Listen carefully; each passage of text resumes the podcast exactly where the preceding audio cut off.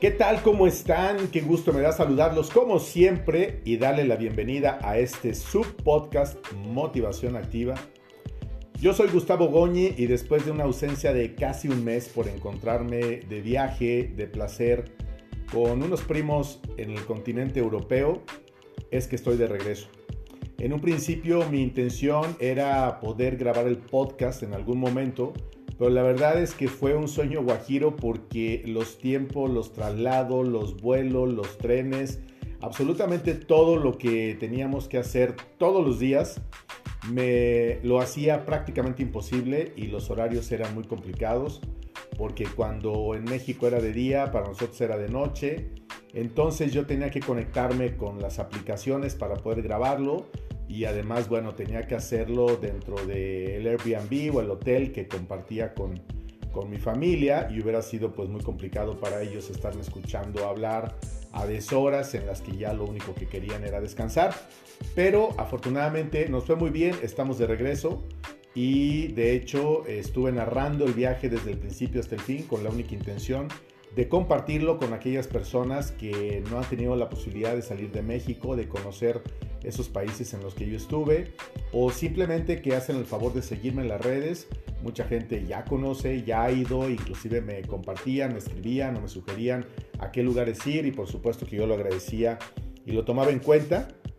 Pero bueno, el día de hoy quiero que hablemos acerca de un tema que yo no tenía contemplado tratar en este momento porque nos encontramos en el inicio de la Semana Mayor, la Semana Santa de este año 2022. Y generalmente estos días procuro estar tranquilo, en silencio, sobre todo lo que es jueves y viernes santo, el sábado que también es un día importante y bueno, pues el domingo que es la resurrección de Jesucristo. Quienes me siguen saben que hace tres años tuve la posibilidad de estar en Tierra Santa y que ha sido un viaje extraordinario para mí por todo lo que aprendí, por todo lo que pude ver y hay un significado todavía más grande para vivir la Semana Santa, pero también he aprendido, he entendido y Dios me ha enseñado de manera personal. Pronto podré hablarles a ustedes de muchas cosas que todavía no tengo autorizado a hacer por parte de Dios, pero puedo decirles que a Dios más que eh, rituales excesivos o fanatismos o mucha religiosidad exacerbada, lo único que le importa, le interesa es el tema de la paz espiritual, del conocimiento con Él. El tema de la religiosidad es muy diferente al de la espiritualidad, pero hablaré de eso el jueves santo o el viernes santo en un podcast extraordinario que habré de realizar. El día de hoy quiero que hablemos acerca de qué pasa cuando nosotros nos encontramos quebrados, cuando nos encontramos rotos del corazón, cuando nos encontramos en una situación muy complicada y vulnerable. Eh, hace unas horas tuve la posibilidad de estar en contacto con una persona a la que le tengo un cariño muy particular y muy especial desde hace muchos años y le escuché un poco abrumado, triste, angustiado por una circunstancia en particular estaba pasando por su vida.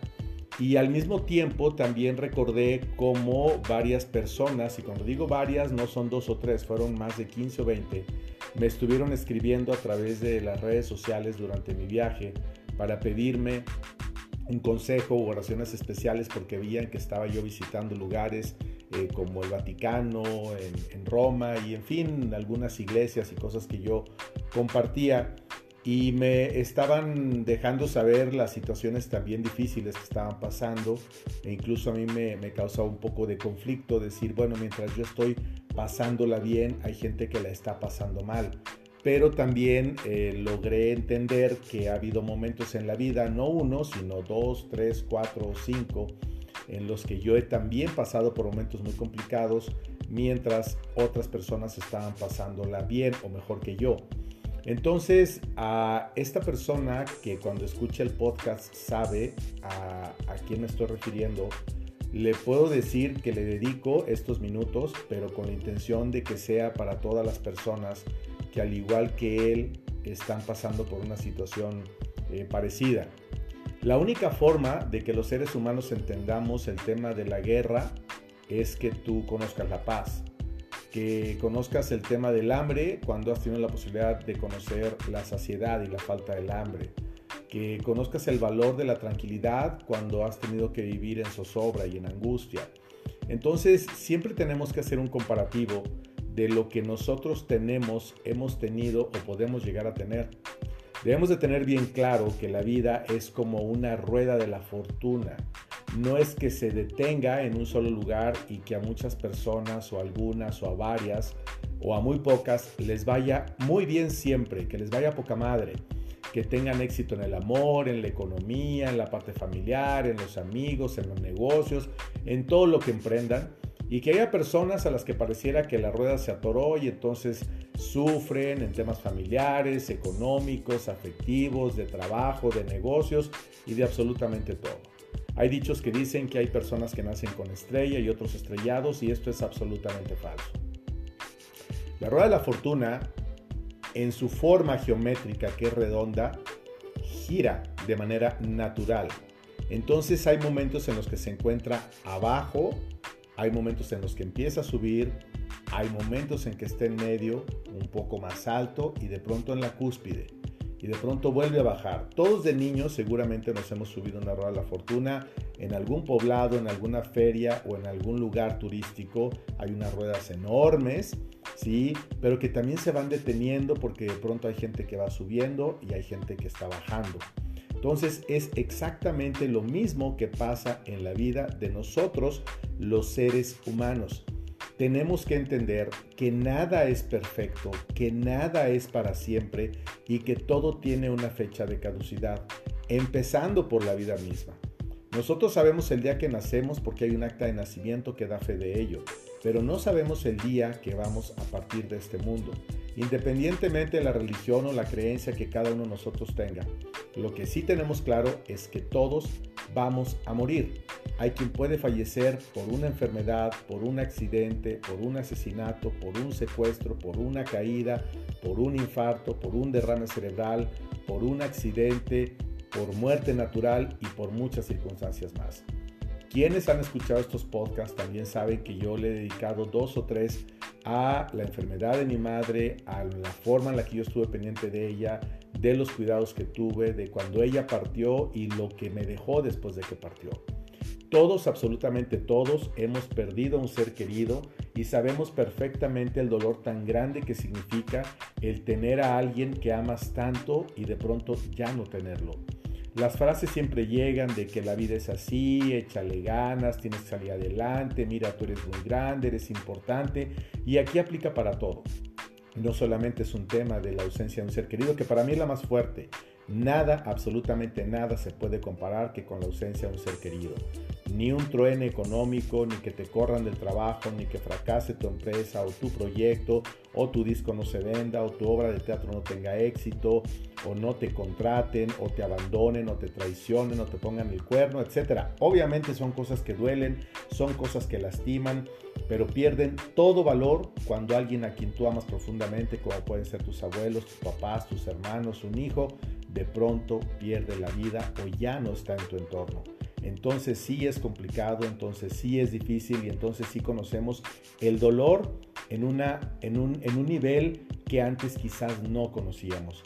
Porque una cosa es que nos pueda doler la traición, la ausencia o cualquier otra cosa de una persona, a que tú sepas que estás sepultando a alguien en un panteón o estás depositando sus urnas en una iglesia o en un nicho y que jamás le vas a volver a ver, que jamás le vas a volver a escuchar y muchas cosas más. Los duelos en una separación, cualquiera que ésta sea, de trabajo, que sea de una relación, que sea de, de un fallecimiento y de muchas otras cosas más, tienen un proceso natural que tiene que irse dando poco a poco y de manera paulatina.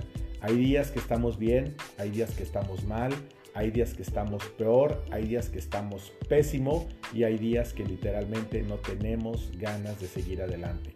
Pero sabes qué, a ti que me escuchas, te lo digo, esto es totalmente natural. Es algo en lo que no podemos ir en contra. Es algo que no podemos detener y sobre todo es algo a lo que no nos podemos resistir. Los seres humanos nos movemos a través de vibraciones, vibraciones que están conectadas con el universo. El universo no interpreta, no dice, ah, lo que Gustavo quería decir es que no. El universo solamente interpreta lo que tú estás sintiendo, lo que tú estás emitiendo a través de colores, del aura y de todo lo que tú creas o que realmente es.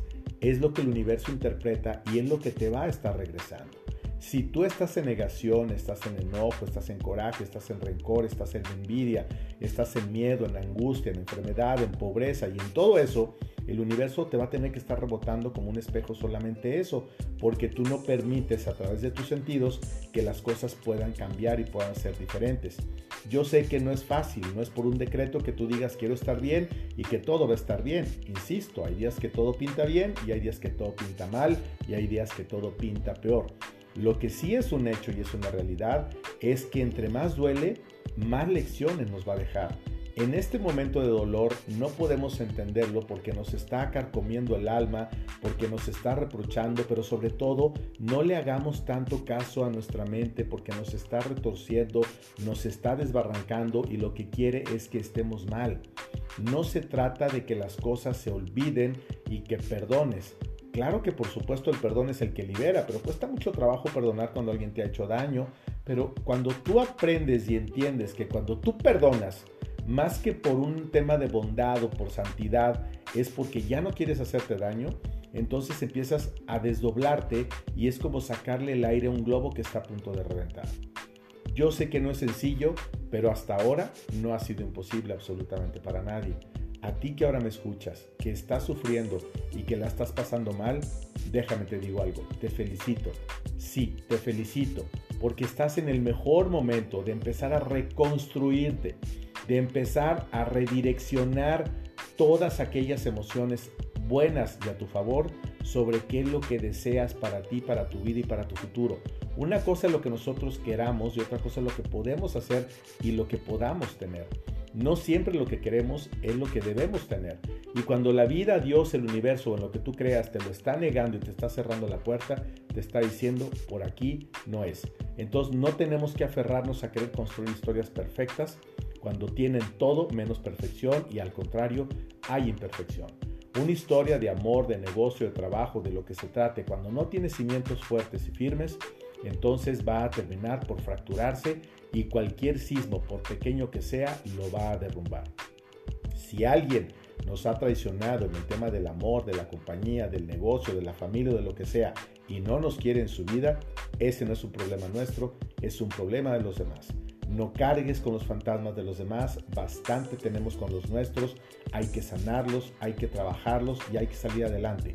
Te lo dice el que habla, el de la voz, Gustavo Goñi, que ha tenido que pasar al menos en tres ocasiones por situaciones complicadas, pero que cuando yo veo a la distancia lo que eso me dejó en lecciones, en crecimiento y en todo lo que pude ir desarrollando y puedo desarrollar a partir de, entonces, más que quejarme o más que llorarme, lo agradezco profundamente. Mi madre apenas hace un año partió.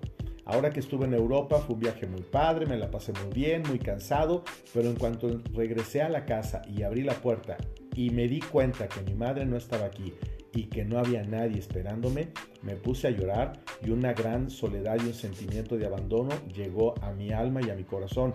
Duró solamente un par de minutos, pero fue algo que me conectó con mi realidad, de decir, ok, mamá no está, pero está en un lugar mucho mejor, porque está en un lugar mucho mejor, porque yo creo en Dios y porque ella creía en Dios y porque partió en paz, en tranquilidad y en una profunda calma. Entonces, eso es lo que verdaderamente importa. Todo lo demás puede ser superfluo y pueden ser frivolidades que yo suba fotos en la Torre Eiffel o que yo suba fotos en la Fuente de las Cibeles o que yo esté en Turquía o que esté en el rancho, que esté en una gran casa o en un barco o en un yate, probablemente puede reflejar momentos que pueden ser bonitos pero no pueden reflejar una realidad. La verdadera realidad que nos conecta como seres humanos con Dios es el tema del amor. Y la única forma de amar y de aprender a amar, pero amar de verdad, es a través del dolor. Así es que si tú que ahora me escuchas en este momento estás sufriendo, déjame decirte que estás en un training porque Dios te está preparando para cosas muy importantes. No te resistas al cambio, suelta, deja que las cosas fluyan de manera natural, encomiéndate a Dios pon todo en sus manos y yo te aseguro, y si quieres te lo firmo en un papel a tu nombre, que muy pronto, pero muy pronto vas a estar pasando por esta crisis que te va a permitir fortalecerte, crecer y desarrollarte como ser humano. Y recuerda que la única forma de salir a la parte alta de una montaña es escalándola. Cuando tú caes en una alberca, sepas o no nadar, el, el, miedo, la angustia, la ansiedad o el deseo de supervivencia te empuja a que tú salgas adelante.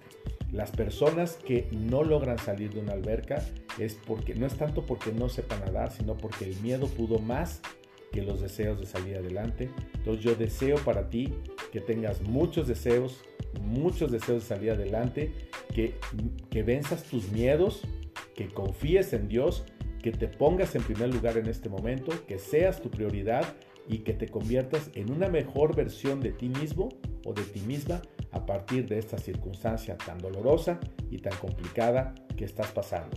Aquí no se trata de que te compares con alguien si le ha ido mejor o le ha ido peor. No veas la vida de los demás, ni siquiera veas la tuya misma. Pasado, pisado presente de frente. Paz y bien para todos ustedes siempre.